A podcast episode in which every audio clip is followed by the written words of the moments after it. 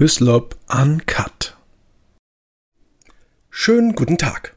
Wenn Kinder töten, dann verstört uns das als Gesellschaft zutiefst. Zuletzt schockten zwei Tötungsdelikte das Land. Zum einen der Mord an Luise aus Freudenberg und die Tötung von Lena in Wunsiedel. In beiden Fällen sollen Kinder getötet haben.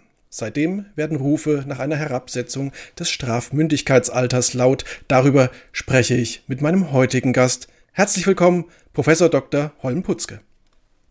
Einen schönen guten Tag, Herr Hüslop. Herr Professor Putzke, jetzt seitdem diese Taten das Land, ich habe es eingangs schon gesagt, wirklich geschockt haben, ist vor allem eine Sache wieder in den Blickpunkt der Öffentlichkeit gerückt, nämlich das Thema Strafmündigkeit. Vielleicht mal zum Einstieg die Frage, was genau ist denn eigentlich die Strafmündigkeit? Die Strafmündigkeit ist eine Voraussetzung, die im Strafgesetzbuch vorgesehen ist dafür, dass man Personen bestrafen darf. Und die liegt in Deutschland aktuell bei 14 Jahren. Jetzt war es aber, glaube ich, nicht immer so, äh, dass es bei 14 Jahren lag. Es gab vorher schon mal ein niedrigeres Alter, nicht wahr? Ja, wenn wir einen Blick in die Geschichte werfen, so gibt es ein bisschen ein Hin und Her. Es begann eigentlich, gehen wir mal zurück bis zu den Anfängen des Strafgesetzbuches, das sogenannte Reichsstrafgesetzbuch aus dem Jahr 1871. Und das sah, auch wie es schon in Vorgängerregeln vorgesehen war, ein Strafmündigkeitsalter von zwölf Jahren vor. Und das hat dann angehalten bis ins Jahr 1923. Und dann hat der Gesetzgeber das Strafmündigkeitsalter erhöht auf 14 Jahre. Das haben die Nationalsozialisten aber irgendwann für falsch gehalten und haben es modifiziert. Und zwar haben sie im Jahr 1943 noch einmal eine recht große Reform durchgeführt des Reichsjugendgerichtsgesetzes. Und dann haben sie das Strafmündigkeitsalter wieder herabgesetzt auf zwölf Jahre allerdings nur vorgesehen für besonders schwere Straftaten. Diese Grenze galt dann bis 1953 und 1953 hat der Gesetzgeber sich dann entschieden, das Strafmündigkeitsalter auf 14 Jahre festzulegen und er hat dies geregelt in dem Paragraphen 19 des Strafgesetzbuchs. Wenn man 14 Jahre ist und straffällig wird, trifft einen dann automatisch die volle Härte des Gesetzes? Das hängt davon ab, ob man schon über die notwendige Verantwortlichkeit verfügt. Denn es gibt eine Regelung im Jugendgerichtsgesetz, der Paragraph 3, der sagt, dass jemand so lange doch nicht bestraft werden kann, also genau genommen zu behandeln ist wie ein Strafunmündiger, wenn er noch nicht über die erforderliche Reife verfügt.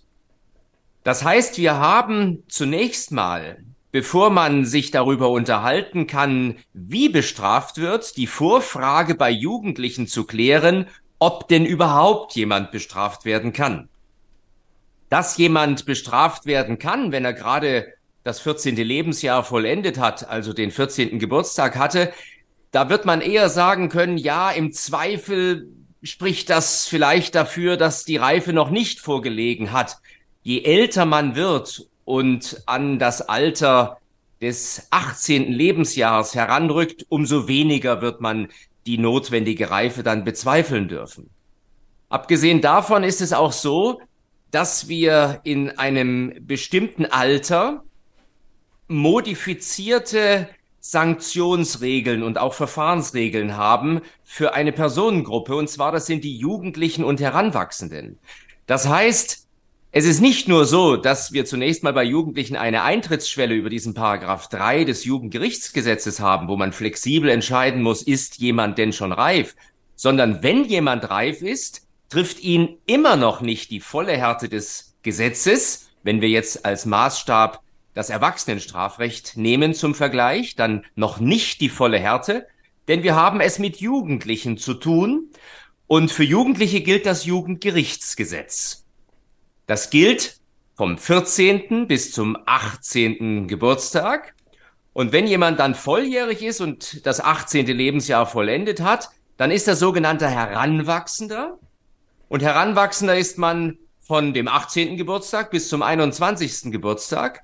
Und dort gibt es dann wieder eine Flexibilität. Grundsätzlich wird man sagen müssen, die sind eigentlich schon reif und können wie Erwachsene behandelt werden, es sei denn, sie sind noch wie Jugendliche und stehen denen gleich. Und dann gilt wieder in Teilen, nicht alles, aber dann gilt in Teilen wieder auch für diese Heranwachsenden das Jugendstrafrecht. Es ist also komplex die Antwort auf die Frage, ob man, wenn man strafmündig ist, schon mit der vollen Härte des Gesetzes bestraft werden darf. Nachdem Sie das Jugendstrafrecht jetzt schon mal angesprochen haben, was ist denn eigentlich der Kerngedanke dahinter? Bei Jugendlichen und auch Heranwachsenden, die noch Jugendlichen gleichstehen, geht der Gesetzgeber tendenziell davon aus, dass man noch etwas machen kann. Ich sage das jetzt mal etwas umgangssprachlich. Er geht grundsätzlich übrigens auch davon aus, dass man bei Erwachsenen noch etwas machen kann, denn bei den Erwachsenen steht ja im Vordergrund beim Strafvollzug die Resozialisierung. Das heißt, man will erreichen, dass jemand, nachdem er im Strafvollzug sich befunden hat oder eine andere Sanktion bekommen hat, dass er resozialisiert ist, also dass er nicht mehr rückfällig wird. Das ist das Ziel des Erwachsenenstrafrechts, dass man nicht mehr rückfällig wird. Bei Jugendlichen ist das Ziel ganz genauso. Wir wollen erreichen, dass die Jugendlichen keine Straftaten mehr begehen. Im Unterschied zu Erwachsenen geht der Gesetzgeber aber davon aus, dass man auf die Jugendlichen auch noch erzieherisch einwirken kann. Denn wir wissen aus der Forschung, aus der Entwicklungspsychologie, dass es bis zu einem gewissen Alter durchaus möglich ist, noch bestimmte Eigenschaften, Verhaltensweisen zu verändern. Das ist nicht ausgeschlossen, dass das bei Erwachsenen genauso passiert. Aber es ist verfassungsrechtlich jedenfalls ab Vollendung des 18. Lebensjahrs nicht mehr möglich, zu versuchen, Erwachsene zu erziehen und die zu besseren Menschen zu machen. Das haben die selber zu entscheiden grundsätzlich. Das Ziel ist Resozialisierung. Bei Jugendlichen ist der Ansatz primär ein erzieherischer. Das heißt, es ist ein, wie man so schön sagt, ein Täterstrafrecht und kein Tatstrafrecht. Also wir schauen primär auf die Täter und versuchen dort erzieherisch etwas zu bewirken. Lassen Sie uns mal ein bisschen auf die Kinder schauen, genauer gesagt auf die Kinderkriminalität. Äh, da hatte zuletzt NRW ziemlich erschreckende Zahlen äh, vorgelegt, äh, was die Entwicklung angeht. Ähm, Frage an Sie, wie hat die sich denn in Ihren Augen in den letzten Jahren deutschlandweit entwickelt, die Kinderkriminalität? Wir haben in den letzten Jahren, wenn wir einen kurzen Zeitraum anschauen, in einigen Bereichen, auch was Gewaltdelikte angeht, es gibt manche Untersuchungen, die haben das besonders bei den Schulen in den Fokus genommen, haben wir einen Anstieg. Wenn man aber nur so kurzfristige Zeitläufe anschaut, es ist wie beim Klima, ja. Besser ist es, wir schauen uns auch mal eine langfristige Entwicklung an. Und wenn wir uns das anschauen, dann sehen wir, haben wir genau genommen keine dramatische Zunahme, sondern wir hatten noch in den 90er Jahren ein sehr hohes Maß an Kriminalität, auch was äh, Kinder anging und was Gewaltdelikte anging. Das ist zurückgegangen, so dass wir jetzt eine Steigerung haben, die jedenfalls in einem längeren Vergleich nicht als dramatisch anzusehen ist. Das bedeutet nicht, dass wir das einfach so hinnehmen sollten und es nicht beachten müssen. Im Gegenteil, wir sollten genau hinschauen, was die Ursachen dafür sind. Aber wenn wir statistische Veränderungen haben, ist es immer auch gut und schlau, jedenfalls nicht nur für Wissenschaftler, sondern auch für Journalisten und überhaupt die Gesellschaft und diejenigen, die sich mit diesen Fragen beschäftigen, dass wir auf die Ursachen schauen, wie eine Statistik sich auch verändern kann. Und da haben wir ja nicht nur eine reale Zunahme, die eine Statistik verändern kann, sondern statistische Veränderungen können auch verursacht werden durch eine Veränderung des Anzeigeverhaltens.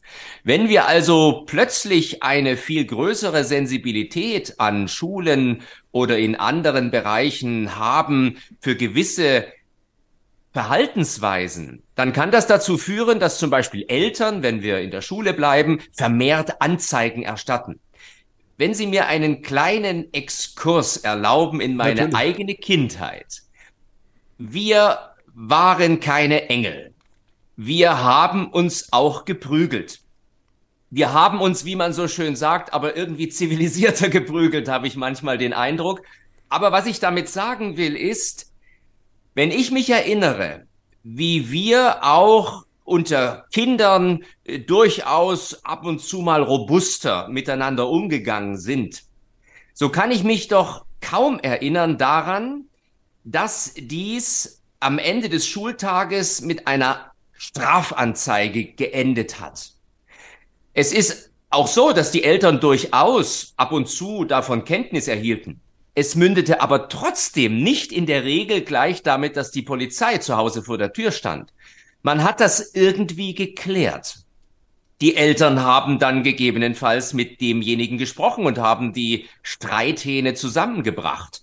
Manchmal sind die Eltern aber auch gar nicht involviert worden. Und heute glaube ich beobachten zu können, gibt es einen Unterschied, nämlich eine sehr schnelle Aktivierung auch von Strafverfolgungsbehörden für solche Auseinandersetzungen. Ich will gar nicht bewerten, ob das damals besser war und ob das heute schlechter ist. Ich stelle nur fest, aus einer jetzt eigenen Bewertung und Beurteilung, aber durchaus auch verifiziert durch dritte Quellen, dass wir ein geändertes, verändertes Anzeigeverhalten haben, eine andere Wahrnehmung wie auch an Schulen mit Konfrontationen umgegangen wird. Glauben Sie, es hat sich nur das Anzeigeverhalten geändert oder hat auch die Aggression, die Gewaltbereitschaft unter Kindern und Jugendlichen inzwischen zugenommen? Um diese These zu bestätigen, bräuchten wir valide Zahlen. Und soweit man, wenn man auf die Gewaltforschung schaut und auf die Statistiken, Soweit man dort nach verlässlichen Aussagequellen sucht, wird man kaum etwas finden, dass man sagen kann, heute ist alles viel schlimmer als früher. Diese Schlussfolgerung geben die Statistiken so deutlich nicht her. Wie gesagt, wir haben bei statistischen Veränderungen oftmals auch ja eine komplexe Situation der Verursachung. Wie ich schon gesagt habe, ein geändertes Anzeigeverhalten. Und da müssen wir sehr genau darauf schauen, ob denn nicht der Eindruck vielleicht ein anderer geworden ist, weil die Fälle, in denen es dann zu Gewalt auch kommt, auch zu dramatischer Gewalt, in den Medien viel größeren Widerhall finden, so dass wir in der Gesellschaft durchaus den Eindruck gewinnen können, wenn wir jeden Tag die Zeitung aufschlagen, dass alles viel brutaler und gewaltsamer geworden ist. Es gibt aber dafür eine sehr und auch zu dünne Datenlage, um zu sagen, dass wir da eine dramatische Zunahme haben. Kommen wir mal auf zwei dieser Fälle zu sprechen, die in den letzten Wochen für einen Haufen Schlagzeilen gesorgt haben. Das waren die Tötungsdelikte in Freudenberg und in Wunsiedel. Ähm, Luise bzw. Lena. Ähm, als Sie von diesen Tötungsdelikten erfahren haben, Herr Professor, wie ging es Ihnen dann, was ging Ihnen da durch den Kopf vor allem? Mir geht ja nichts anderes durch den Kopf wie jedem Menschen, der irgendwie Empathie empfindet und sich in dem Moment vorstellt, wie geht es denjenigen, die mit dieser Tat in irgendeiner Form in Zusammenhang stehen. Und damit meine ich zunächst mal primär auf der Opferseite die Angehörigen. Das ist ja unvorstellbar für jemanden, der diese Situation nicht durchlebt, was in dieser Situation dann passiert.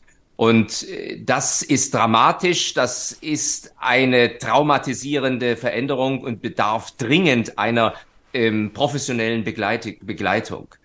Was mir als Wissenschaftler dann durch den Kopf geht, ist spontan, und das sage ich jetzt ganz deutlich, um Gottes Willen, jetzt geht die Diskussion über das Strafmündigkeitsalter schon wieder los. Ich will gar nicht sagen, dass diese Diskussion nicht geführt werden muss. Selbstverständlich. Wir sind eine Gesellschaft, in der wir uns auch über vermeintliche Selbstverständlichkeiten Gedanken machen müssen und miteinander den Diskurs suchen. Nur was ich kritisiere und auch befürchte, wenn ich von solchen Vorgängen Kenntnis erlange, das ist eine Debatte, die polemisch stattfindet, eine Debatte, die populistisch geführt wird, eine Debatte, die nicht zwischen denjenigen stattfindet, die sich auskennen und auch gar nicht stattfindet mit denjenigen, die sich auskennen, sondern es wird zum Anlass genommen, vor allem auch von Politikern, die meinen, daraus irgendeinen Profit zu schlagen. Es wird zum Anlass genommen, gleich für eine populistische Forderung. Und selbstverständlich, ich habe volles Verständnis dafür, dass man spontan den Reflex verspürt, es für falsch zu halten, dass diese Kinder nicht bestraft werden können. Habe ich volles Verständnis dafür. Nur es ist eben auch nicht richtig, auf dieser Basis stehen zu bleiben und nicht zur Kenntnis zu nehmen, ob es nicht vielleicht doch gute Gründe und Argumente gibt für die Regelung, die wir aktuell mit Blick auf das Strafmündigkeitsalter haben. Über die Debatte, was die Herabsenkung des Strafmündigkeitsalters angeht, kommen wir gleich zu sprechen. Mhm. Ähm, ich würde noch mal ganz kurz gern zurückgehen zu den äh, Täterinnen bzw. die mutmaßlichen Täter. Alles Kinder, alle unter 14. Strafrechtlich droht denen nichts. Was erwartet die jetzt eigentlich? Wie geht das eigentlich weiter? Mhm. Zunächst einmal ist es so, wie Sie es gesagt haben. Diese Strafmündigkeitsgrenze 14 Jahre das ist ein sogenannter Schuldausschließungsgrund. Das heißt, eine unwiderlegliche Vermutung, dass die Schuld ausgeschlossen ist. Selbst wenn man in Einzelfällen sagen würde, die sind doch aber schon reif und klug, es ändert nichts, wenn sie noch nicht den 14. Geburtstag hatten, sind sie, und wenn die Tat eine Minute vor 24 Uhr stattfindet, strafunmündig, und dann haben wir ein Verfahrenshindernis, das führt dazu, wenn ein Ermittlungsverfahren bereits eingeleitet wurde, dass es eingestellt werden muss. Und manchmal hat man sogar Fälle, dass man auf so ein Verfahrenshindernis erst in dem Strafverfahren stößt, dann ist es auch einzustellen, dieses Verfahren. Und es ist auch richtig, weil wir ein solches Verfahrenshindernis haben, einen Straf, einen Schuldausschließungsgrund, deshalb werden gegen Kinder auch keine Strafverfahren durchgeführt. Das heißt, die Polizei, die stellt zunächst mal fest, sie muss natürlich ermitteln, wie alt ist jemand. Aber wenn sie festgestellt hat, dass jemand noch nicht 14 Jahre alt ist, dann finden jedenfalls strafrechtliche Ermittlungen mit dem gesamten strafprozessualen Möglichkeiten nicht mehr statt. Die sind dann nicht mehr zulässig, weil wir eben dieses Verfahrenshindernis haben. Und jetzt zu Ihrer Frage, was droht denn diesen Kindern? Wir haben in Deutschland einige Regelungen. Es ist nicht so, dass jemand unter 14 alles machen kann und nichts passiert. Ganz im Gegenteil. Wir haben das Jugendhilferecht und das Jugendhilferecht sieht eine ganze Reihe von Möglichkeiten vor, wie man hier auf diese Kinder einwirken kann und wie man auf eine solche Tat reagieren kann. Und wenn Sie gleich die Frage stellen würden, was gibt es denn konkret? Das hängt davon ab, welche Fälle wir vorliegen haben. Wenn wir beispielsweise einfache Straftaten, und das sage ich jetzt mal in Abgrenzung zu Kapitaldelikten, also irgendeine Sachbeschädigung, ein Diebstahl, wir haben ja insoweit eher eine kleine Zunahme zu verzeichnen, was diese Delikte angeht, mit kleineren Körperverletzungen. Und wenn wir uns das jetzt anschauen, dann wird man als Jugendamt wenn man davon Kenntnis erhält, wird man zunächst mal schauen, wie sieht's denn aus mit der Familie? Gibt es da vielleicht Möglichkeiten der Unterstützung? Denn eins ist besonders wichtig, wir haben ein Jugendhilferecht, das ist nämlich im Sozialgesetzbuch im achten Buch geregelt. Ein Jugendhilferecht, das ist auf Förderung, Hilfe, Unterstützung ausgelegt und nicht auf irgendeine Form der Repression oder dass man den Zeigefinger hebt. Das sind Hilfsangebote, in der Regel Hilfsangebote. So wird man also schauen, wie kann man diesen Familien helfen. Aber nun ist es und wäre in der Tat seltsam, wenn man sagt, da ist ein Mensch getötet worden. Jetzt gehen wir mal in die Familie und bieten an, ein Gespräch zu führen. Man wird hier auch gegebenenfalls zu anderen Maßnahmen greifen müssen, wenn man feststellt, dass da manifeste Erziehungsdefizite vorhanden sind. Und dann ist es durchaus möglich, dass man diese Kinder auch zunächst einmal stationär unterbringt, dass man sie in einem Heim unterbringt, beobachtet und im schlimmsten Fall, wenn von diesen Kindern eine fortlaufende Gefährlichkeit ausgeht, dann ist auch eine Unterbringung gegebenenfalls in einer psychiatrischen Einrichtung zulässig, so dass selbstverständlich auch unter 14 Jahren Sanktionen, also Reaktionsmöglichkeiten gegeben sind und das so weit führen kann, dass auch ein Kind durchaus erstmal in einer stationären Einrichtung untergebracht wird. Jetzt hatte sich bei dem Tötungsdelikt in äh, Freudenberg eine der Täterinnen offensichtlich vorher erkundigt zum Thema Strafmündigkeit bzw. Strafunmündigkeit. Wie ist das eigentlich zu bewerten? Das ist zunächst mal ein erschütternder Umstand, dass sich ein Kind darüber informiert, wann man sich strafbar macht, weil es deutet ja auf mehrere Dinge hin. Zum einen deutet es darauf hin, dass wir schon eine gewisse Reife haben und dass da sehr wohl jemand in der Lage ist äh, zu verstehen, was er da tut. Das heißt noch lange nicht, dass er die Reife hat, um auch letztlich verantwortlich gemacht zu werden und dass er jetzt auch Einsicht hat, was das Unrecht angeht. Aber immerhin ist eine gewisse kognitive Reife vorhanden, diese Dinge so zu erfassen. Und der zweite Aspekt, der hier erschreckend ist, ist diese Planung. Dass also in diesem Alter geplant wird, offensichtlich einen Menschen zu töten oder jedenfalls, dass man es für möglich hält, sonst würde man sich wohl kaum damit befassen. Ich sage das jetzt immer unter dem Vorbehalt, dass wir über diesen Sachverhalt noch viel zu wenig wissen. Das ist nichts jetzt, was in irgendeiner Form diesen Sachverhalt betrifft, aber wenn es sich bestätigen würde, dass es so war, und darauf deutet ja einiges hin, ist das zunächst mal ein erschreckender Umstand. Es ändert aber an der Strafbarkeit nichts. Es gibt im Erwachsenenstrafrecht so eine Figur, nenne ich es jetzt mal, eine strafrechtliche Konstellation. Da kann man jemanden, wenn er sich in den Zustand der Unfreiheit versetzt, wenn er dann eine Straftat begeht, trotzdem bestrafen, weil er hatte ja vorher vor, diese Straftat zu begehen. Das ist aber hier nicht recht vergleichbar. Diese Grenze von 14 Jahren ist ja festgelegt und in die kann man sich nicht einfach hineindenken. Deshalb ändert diese Erforschung der Umstände des Kindes nichts daran, dass es nicht bestraft werden kann. Sie haben schon gesagt, die Fälle werden seitdem sehr hitzig debattiert, auch gern mal sehr populistisch debattiert. Ähm, wenn jetzt jemand zu Ihnen kommen würde und würde sagen, Herr Professor Putzke, äh, gerät der Rechtsstaat bei solchen Täterinnen und Tätern an seine Grenzen, was würden Sie dem sagen? Dem würde ich sagen, dass ich Verständnis habe für jede Emotionalität. Und es allemal nachvollziehbar ist und ich es auch gut finde als Mitglied dieser Gesellschaft, wenn das die Gesellschaft nicht kalt lässt. Das ist das Erste. Das Zweite ist, ich würde aber sagen, der Rechtsstaat gerät grundsätzlich nicht an seine Grenze. Denn der Rechtsstaat hat ja sehr bewusst eine Grenze der äh, Strafmündigkeit oder Strafunmündigkeit gesetzt. Das ist ja nicht rein zufällig geschehen. Man hat nicht gewürfelt. Zugegebenermaßen, es ist eine willkürliche Grenze. Vielleicht kommen wir gleich noch darauf zu sprechen.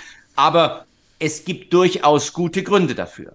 Und der Gesetzgeber hat ja auch Regelungen getroffen, wie mit Kindern vor Vollendung des 14. Lebensjahres umzugehen ist und wie man auf sie einwirken kann, nämlich über die Jugendhilfe und deswegen würde ich sagen, Jedenfalls von Gesetzes wegen gerät der Gesetzgeber nicht und der Rechtsstaat nicht an seine Grenzen.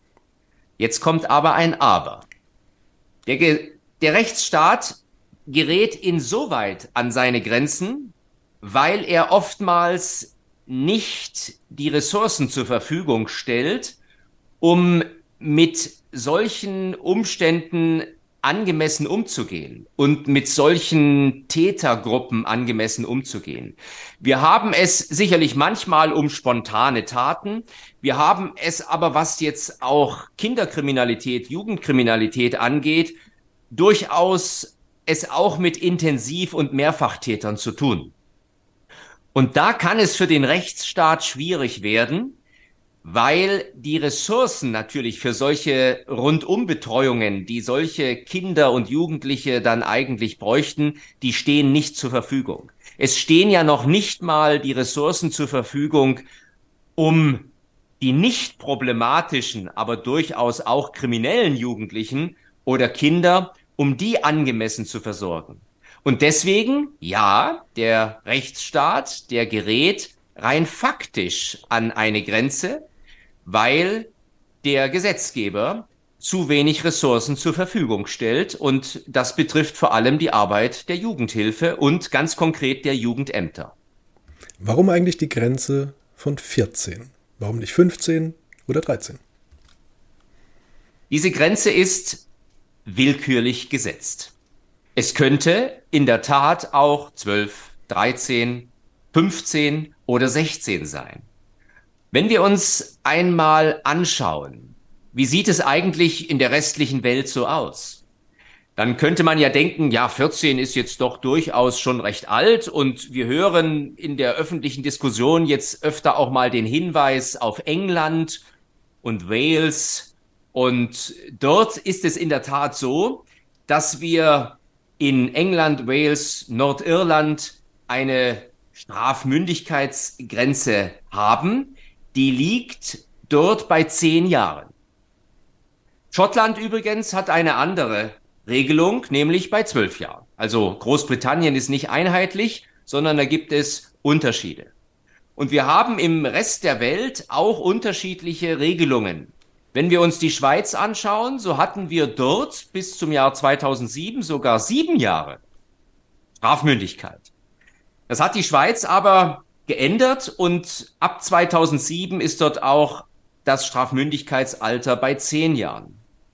Wenn wir uns aber andere Länder anschauen, so haben wir auch Strafmündigkeitseintrittsalter, die sind höher als 14 Jahre. Wenn wir beispielsweise nach Luxemburg oder nach Polen schauen, dort nach Portugal schauen, dort sind es 16 Jahre. Oder wenn wir uns umschauen, dann finden wir auch noch 15 Jahre, nämlich, ich glaube, in Schweden, in Tschechien und Polen sind es 15 Jahre. Norwegen hat, glaube ich, auch 15 Jahre. Also, wir haben ganz unterschiedliche Regelungen. 14 Jahre zum Beispiel, wie in Deutschland, das gibt es in Österreich, das gibt es in Kroatien, in Slowenien, ich glaube auch in Spanien und Italien. Ja, das sind so die Strafmündigkeitsalter. Da gibt es eine sehr schöne Ausarbeitung des wissenschaftlichen Dienstes des Bundestages. Der hat das alles mal aufgelistet. Das hat man jetzt nicht immer so präsent, aber wenn man sich vorbereitet und mit dem Thema intensiv beschäftigt, so ist es immer schlau, auch mal zu schauen, wie sieht es denn in anderen Ländern aus. Und da sehen wir, Deutschland liegt mit 14 Jahren ganz gut im Mittelfeld. Was ist jetzt der Sinn eigentlich einer solchen Regelung? Warum die 14? Der Sinn ist, dass wir eine ähm, typologisierende Regel haben, also eine feststehende Grenze und es eben nicht vom Einzelfall abhängt. Der Einzelfall, der hat natürlich auch ein großes Risiko, nämlich Einzelfallzufälligkeiten. Wenn wir uns vergegenwärtigen, was würde denn passieren, wenn man die Grenze jetzt auf zwölf herabsetzt und also alle diese Fälle mit hineinnimmt, die wir an Kinder, Straftaten, Kinderkriminalität hätten, dann würde das dazu führen, dass wir in jedem einzelnen Fall mit großer Wahrscheinlichkeit Sachverständige beauftragen müssten, die sich ganz genau die Entwicklungsreife anschauen. Das macht man auch bei Jugendlichen in der Regel, aber wenn ein Gericht der Meinung ist, es verfügt über die eigene Sachkunde und es gibt da keine Besonderheiten, dann kann man durchaus auch ohne sachkundige Beratung einmal eine Entscheidung treffen. In der Regel wird es aber schlau sein, da auch die Jugendgerichtshilfe oder vielleicht Sachverständige zu befragen.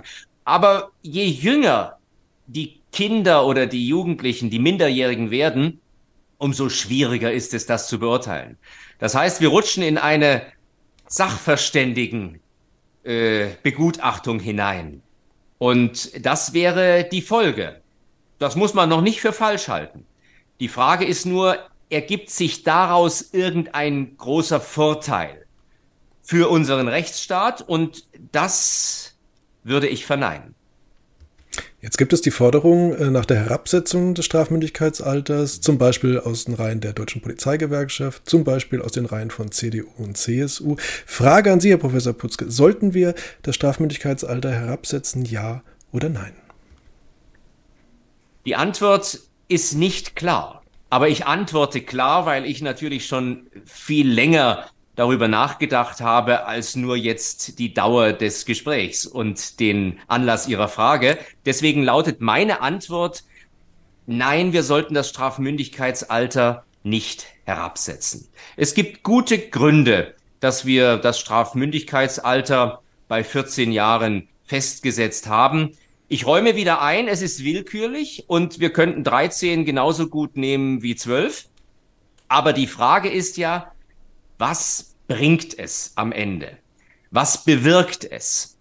Jetzt kann man populistisch argumentieren und sagen, es bringt jedenfalls den Angehörigen die Genugtuung der Bestrafung. Das Argument kann ich nicht bestreiten. Selbstverständlich gönne ich Angehörigen und gönnen ist da auch das falsche Wort. Aber ich, ich habe ein großes Verständnis für ein Gefühl, Vergeltung zu bekommen. Die Vergeltung ist ja auch im Strafrecht bei uns, wenn es um die Strafzumessung geht, auch im Erwachsenenstrafrecht, ein legitimer Strafzweck. Also, dass wir Vergeltung haben, das darf man durchaus auch als Strafzweck bei der Strafzumessung angeben. Letztlich ist es ja archaisch formuliert nichts anderes als ein Rachebedürfnis. Das ist jetzt etwas archaisch formuliert. Ähm, ich würde es auch nicht unbedingt als Rache bezeichnen, aber ich habe Verständnis für ein Bedürfnis nach Vergeltung. Auch der Eltern, die es in dem Moment betrifft. Da gibt es überhaupt nichts dagegen zu sagen.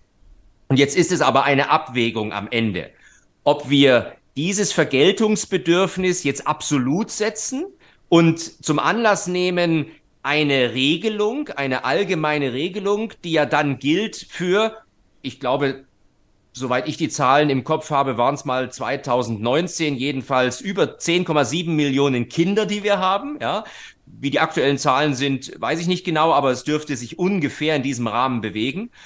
Ob wir wegen einiger dramatischer Fälle eine Regelung treffen, die ungefähr 10 Millionen Kinder betrifft. Und wenn wir uns anschauen, wie umfangreich ist eigentlich das Deliktsfeld, über das wir hier sprechen und das Anlass zur Diskussion gibt, so haben wir im Vergleich der Jahre immer ungefähr Zahlen, die liegen zwischen, mal sind es sieben, acht, mal sind es zehn Tötungen, die durch Kinder vorgenommen werden. Und ich glaube, 2020 waren es zehn Fälle. Jeder einzelne Fall ist dramatisch und schlimm.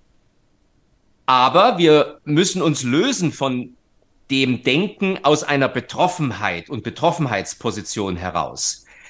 So sehr ich das verstehe und nachvollziehen kann und die Empathie habe, da auch nichts in Abrede zu stellen. Aber allgemeine Regeln, das gilt für Gerichtsurteile ja genauso, sollten aus einer unbefangenen Position heraus entworfen und getroffen werden. Und wenn wir uns dann also die Frage stellen, wie ist denn der Anlass, wie sind denn die Taten? und wie viele Kinder würde es betreffen und vor allem, welche Folgen würde es haben, so halte ich die Herabsetzung nicht für klug. Noch ein Wort zu den Folgen. Wir würden in diese Begutachtung hineinlaufen. Und am Ende muss man ja die Frage stellen, was bringt es denn dann auch für diese betroffenen Kinder, wenn man sie, nehmen wir zehn Jahre, wegsperrt? Die sind jetzt zwölf und werden mit 22 wieder in diese Gesellschaft entlassen. Mit zwölf Jahren kann man erzieherisch noch etwas machen. Jetzt kann man sagen, das können wir doch aber auch im Strafvollzug. Bedingt. Wir wissen, dass Strafvollzug und überhaupt, wenn man sanktioniert wird mit strafrechtlichen Mitteln in einem Strafverfahren, dass sich das auf die Entwicklung von Kindern nicht optimal auswirkt. Und wir wissen aus der Erziehungswissenschaft, aus der Entwicklungspsychologie, dass wir mit erzieherischen Mitteln viel besser auf diese Kinder einwirken können, als das ein Strafgericht mit einer strafrechtlichen Sanktionierung jemals könnte. Sie selbst sind gegen die Herabsetzung des Strafmündigkeitsalters. Ihre Einschätzung, glauben Sie, die kommt oder das geht am Ende alles aus wie das Hornberger Schießen? Ich halte die jetzigen Fälle für nicht geeignet, dass das zu einer allgemeinen Diskussion führt, die wieder darin mündet, dass wir das Strafmündigkeitsalter herabsetzen.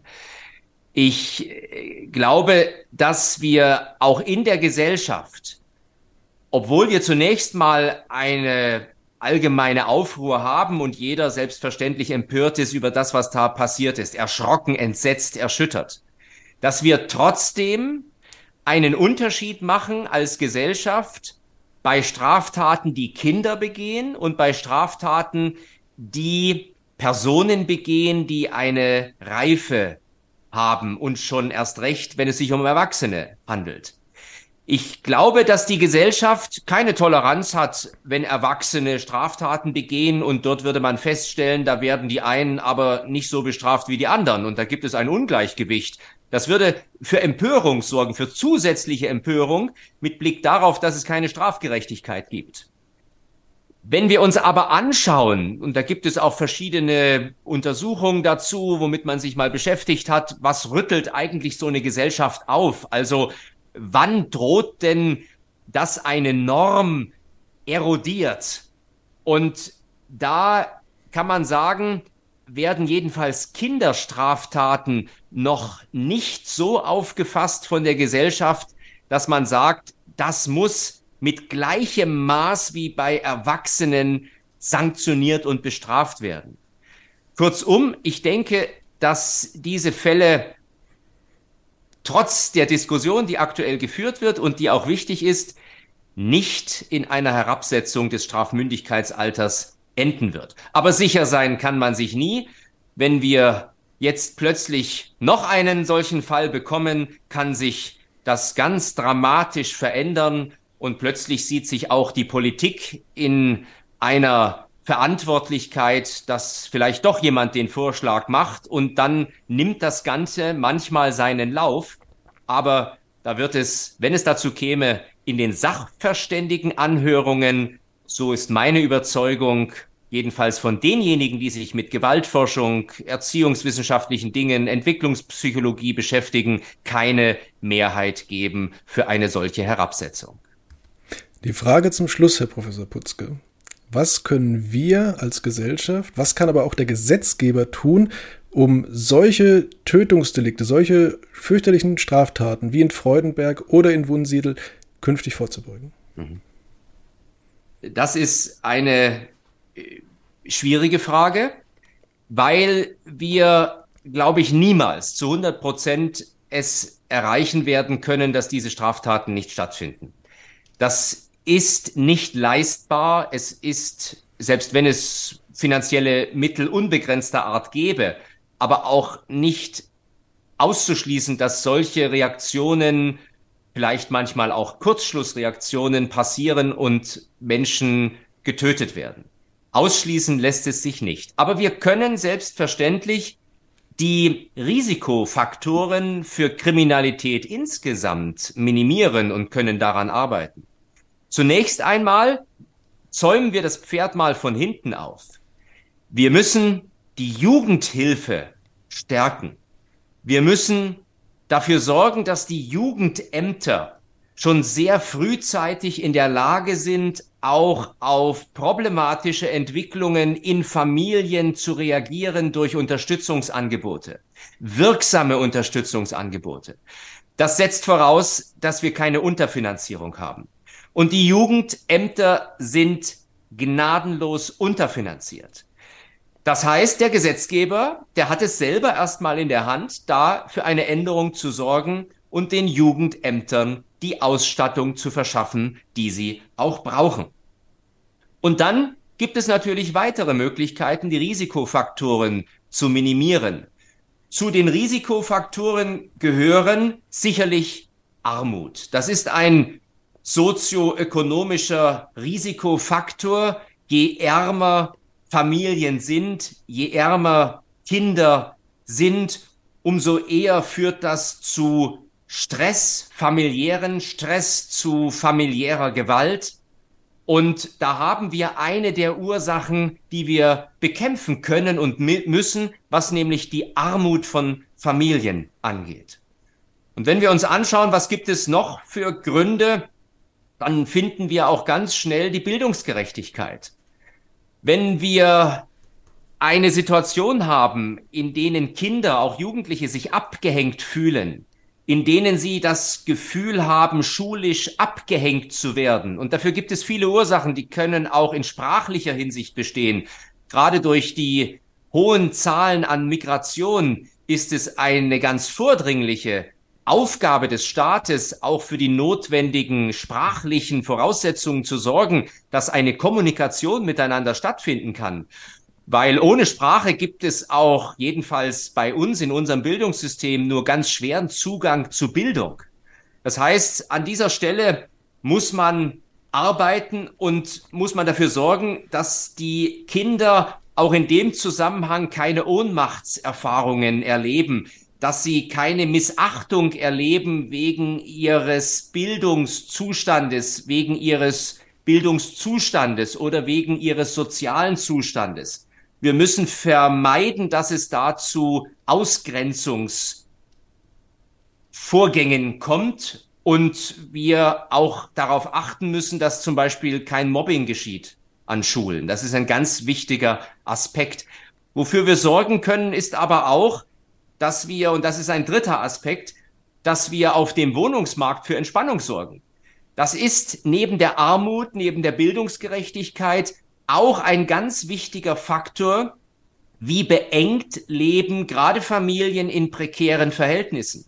Und wenn Sie eine Situation beengter räumlicher Verhältnisse haben, dann kann das durchaus auch wieder zu Stress führen und auch zu einer Form von Gewaltäußerung. Also wir müssen arbeiten an der Armut, wir müssen arbeiten an der Bildungsgerechtigkeit und wir müssen arbeiten, dass sich die Situation am Wohnungsmarkt entspannt und nicht weiter eskaliert. Es gibt also doch einiges zu tun. Wir sind für heute erstmal am Ende angelangt, Herr Professor Putzke. Ich bedanke mich ganz recht herzlich für das Gespräch und für Ihre Zeit. Haben Sie auch vielen Dank. Einen schönen Tag wünsche ich.